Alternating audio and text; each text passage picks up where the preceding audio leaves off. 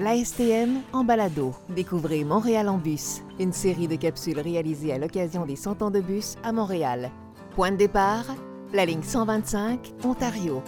La sympathique, du quartier des spectacles au Parc olympique.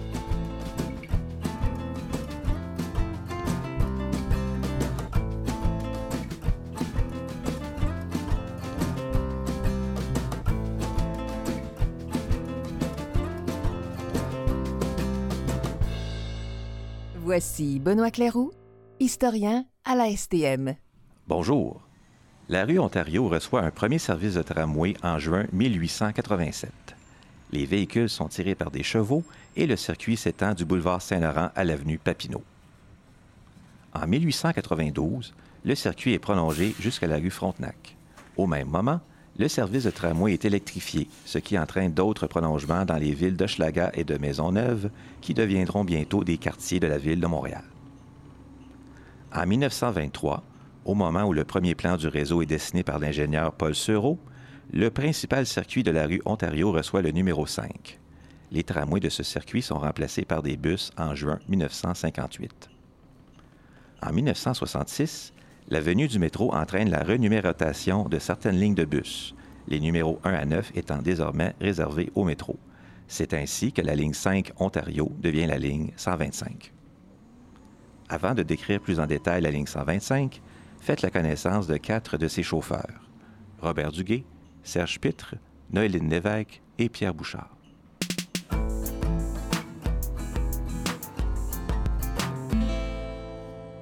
Toujours voulu être chauffeur. Moi, j'aime la conduite, euh, premièrement, là, euh, que ce soit urbain ou extérieur, euh, peu importe. J'aime conduire.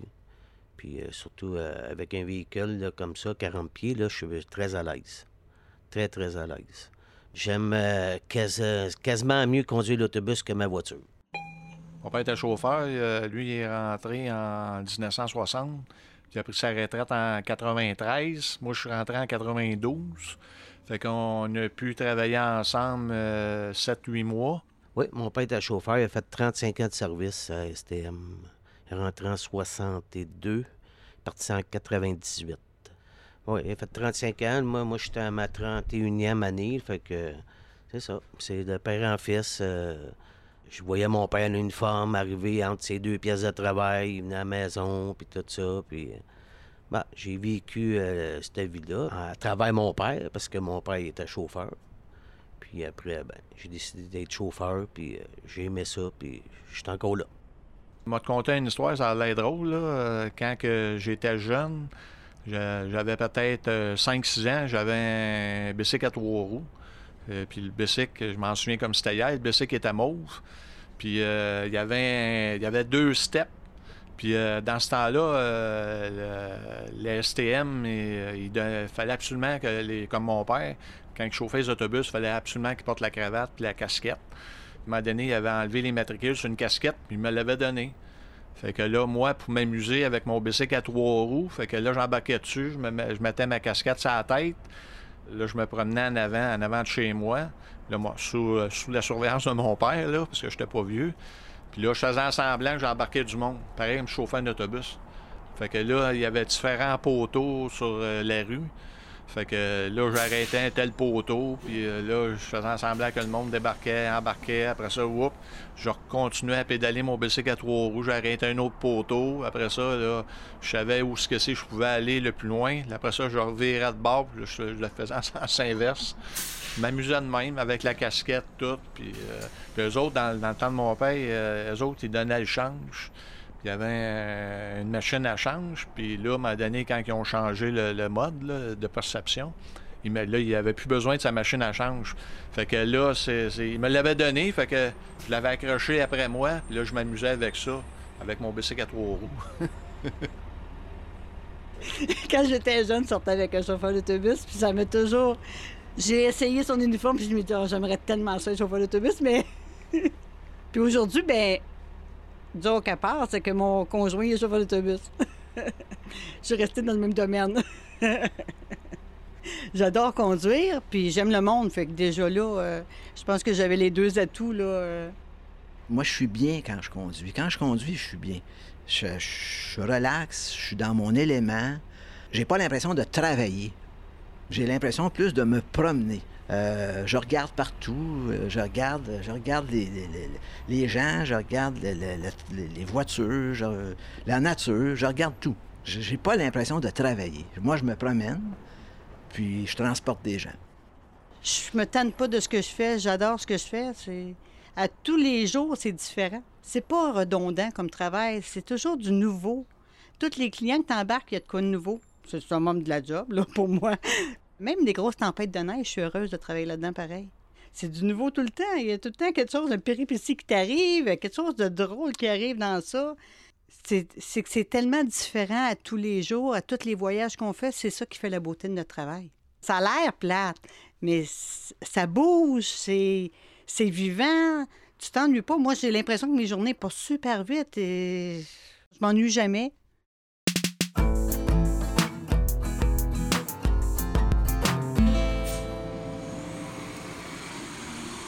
Dans Hochelaga Maisonneuve, un quartier densément peuplé, aux rues bordées de grands arbres et à l'architecture distinctive, la rue Ontario fait office d'artère principale. Prenez-en le pouls en montant à bord de la ligne 125 Ontario. À partir du terminus ouest de la ligne, à la station de métro Place des Arts, vous traverserez trois quartiers bien distinctifs de Montréal, le quartier des spectacles, le quartier latin et le quartier centre-sud. Ce ne sont pas les restos et les salles de spectacle qui manquent dans ce secteur chargé d'histoire. Après la station Frontenac, on passe sous un viaduc pour atteindre Hochelaga Maisonneuve. Jusqu'au boulevard Pineuf, la promenade Ontario regroupe quantité de marchands aux produits très diversifiés. À peu près à mi-chemin, la place Simon-Valois est un nouveau centre nerveux vivant et fort animé en toute saison. Après le boulevard Pineuf, le passé de l'ancienne ville de Maisonneuve donne à l'endroit des airs surprenants.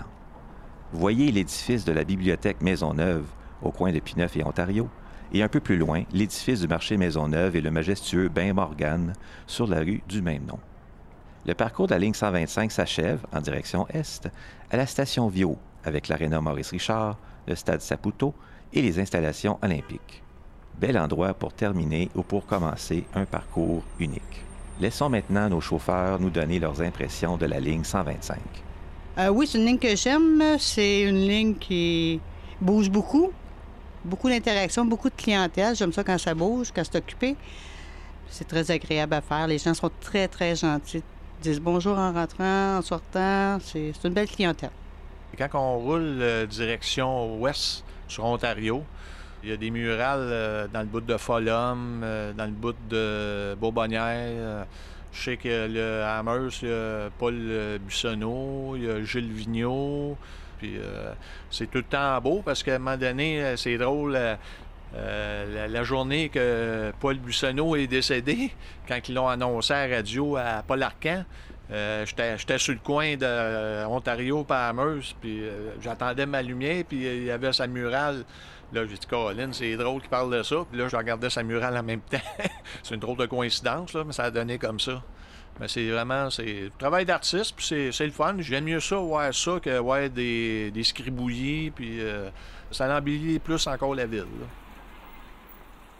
Moi, je trouve que c'est une belle ligne pour euh, les gens qui vont se promener dans le centre-ville. Tu touches tout, là, le centre-ville, pour aller shopper. Autant, c'est proche de toutes des grandes artères pour aller magasiner. Fait que les gens te posent des questions et ils veulent aller euh, soit souvent le quartier des spectacles, souvent ils veulent aller à l'insectarium, ils veulent aller au biodôme, ils veulent aller. euh, c'est tous des endroits où ils veulent aller visiter. Bon, il y a le marché Maisonneuve. Ensuite de ça, ben c'est sûr la rue Saint-Denis, quand on arrive euh, tout près de la rue Saint-Denis.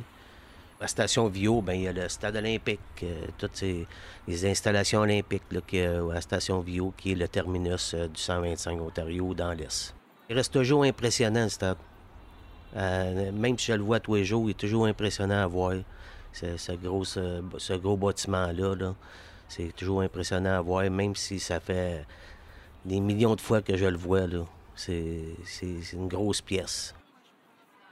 Pendant les Olympiques, j'avais été voir un match de soccer avec ma mère et mon frère, puis on avait été voir ça. On était joués dans les airs en haut, mais c'est pas grave. On était au moins participé pour une chose. Il y a tout le temps de la vie. Fait que euh, c'est encore mieux le soir parce que avec les lumières, mettons, là, il fait noir, les lumières partout, puis là tu vois le monde, ça, ça se promène d'un bord puis de l'autre. Puis, euh,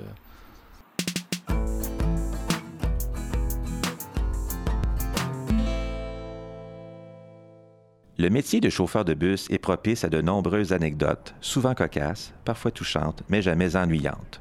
Encore une fois, laissons la parole à nos chauffeurs.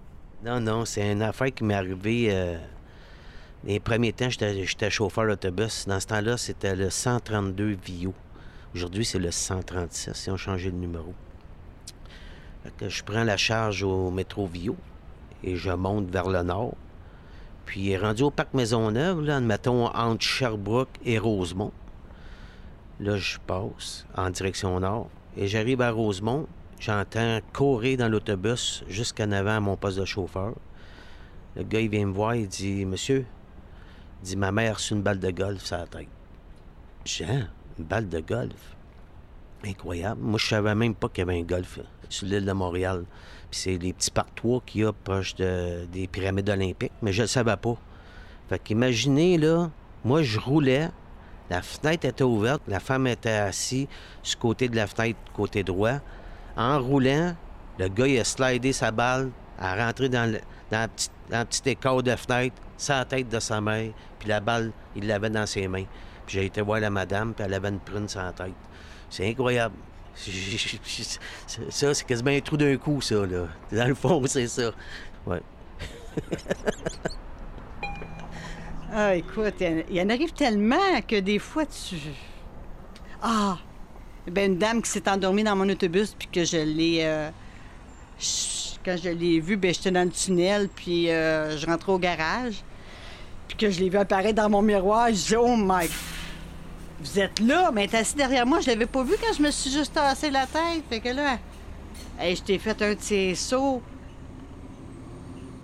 En 93, euh, la dernière Coupe Stanley du Canadien de Montréal, j'étais sur la ligne 15-Sainte-Catherine qui devenait le 358 de service de nuit. Puis quand les Canadiens ont gagné ce soir-là, j'étais sur la rue Sainte-Catherine. La foule, c'était incroyable. J'ai jamais vu ça. Euh, on avançait poil par poil. euh, puis mon autobus était plein à craquer. Ça criait dans le bus. J'en avais quasiment par-dessus moi sur mon siège. C'était plein à craquer. Plein, plein, plein. Puis on avançait pas vite. Puis à un moment donné, euh, des policiers, je sais pas c'était à quelle hauteur de. Je pense que c'était à hauteur de Berry, si je me trompe pas. Il a dit, monsieur, euh, il a parti les gyrophares, la sirène. Il dit, bougez plus, monsieur le chauffeur, bougez plus. Que Je me demandais qu'est-ce qui se passait. Puis les personnes avaient passé par la trappe de secours du toit. Il y avait du monde sur le toit qui déambulait pendant que je roulais. C'était incroyable. Ils ont fait descendre les personnes du toit c'était trop dangereux. C'est vrai, c'est dangereux, mais moi, je n'avais pas connaissance de ça. J'entendais même pas le monde marcher sur le toit à force que ça criait dans le bus. C'était incroyable. Puis, c'était la dernière coupe. On n'a pas gagné depuis ce temps-là. C'est quand même incroyable, pareil, que j'ai vécu ça, là, mais en tout cas, moi, je l'ai vécu à 100 000 à l'heure, c'est sûr et certain. Ah, ben là, regardez plus les retards. les retards, ils comptaient plus, là. C'était, c'était la fête, peu importe, là. C'était une soirée euh, spéciale.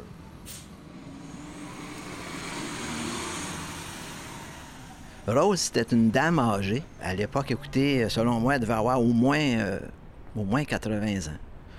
Puis, euh, dans cette période-là, je travaillais la nuit sur le circuit 358 de Sainte-Catherine, qui part euh, de la station Atwater jusqu'au au métro Frontenac.